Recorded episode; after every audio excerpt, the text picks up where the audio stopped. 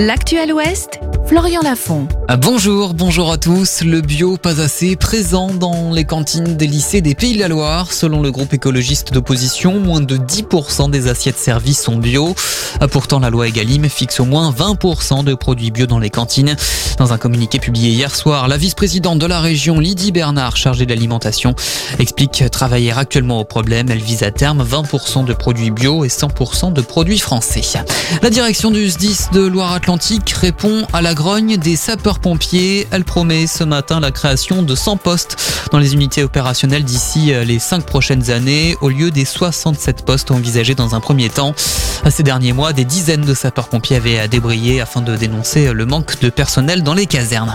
4000 véhicules y passent chaque jour. Les travaux du futur contournement du Lourou Béconné sur la route entre Angers et Candé avancent. En visite hier sur le chantier, la présidente du conseil départemental du Maine-et-Loire, Florence Dabin, annonce une ouverture effective pour la fin de l'année. Cette nouvelle initiative solidaire avec l'Ukraine, la banque humanitaire du Palais en Loire-Atlantique et l'association Anjou Vive Ukraine vont remettre trois ambulances au pays. Des véhicules équipés de matériel médical, ils serviront à des hôpitaux ainsi qu'à un régiment militaire basé sur le front.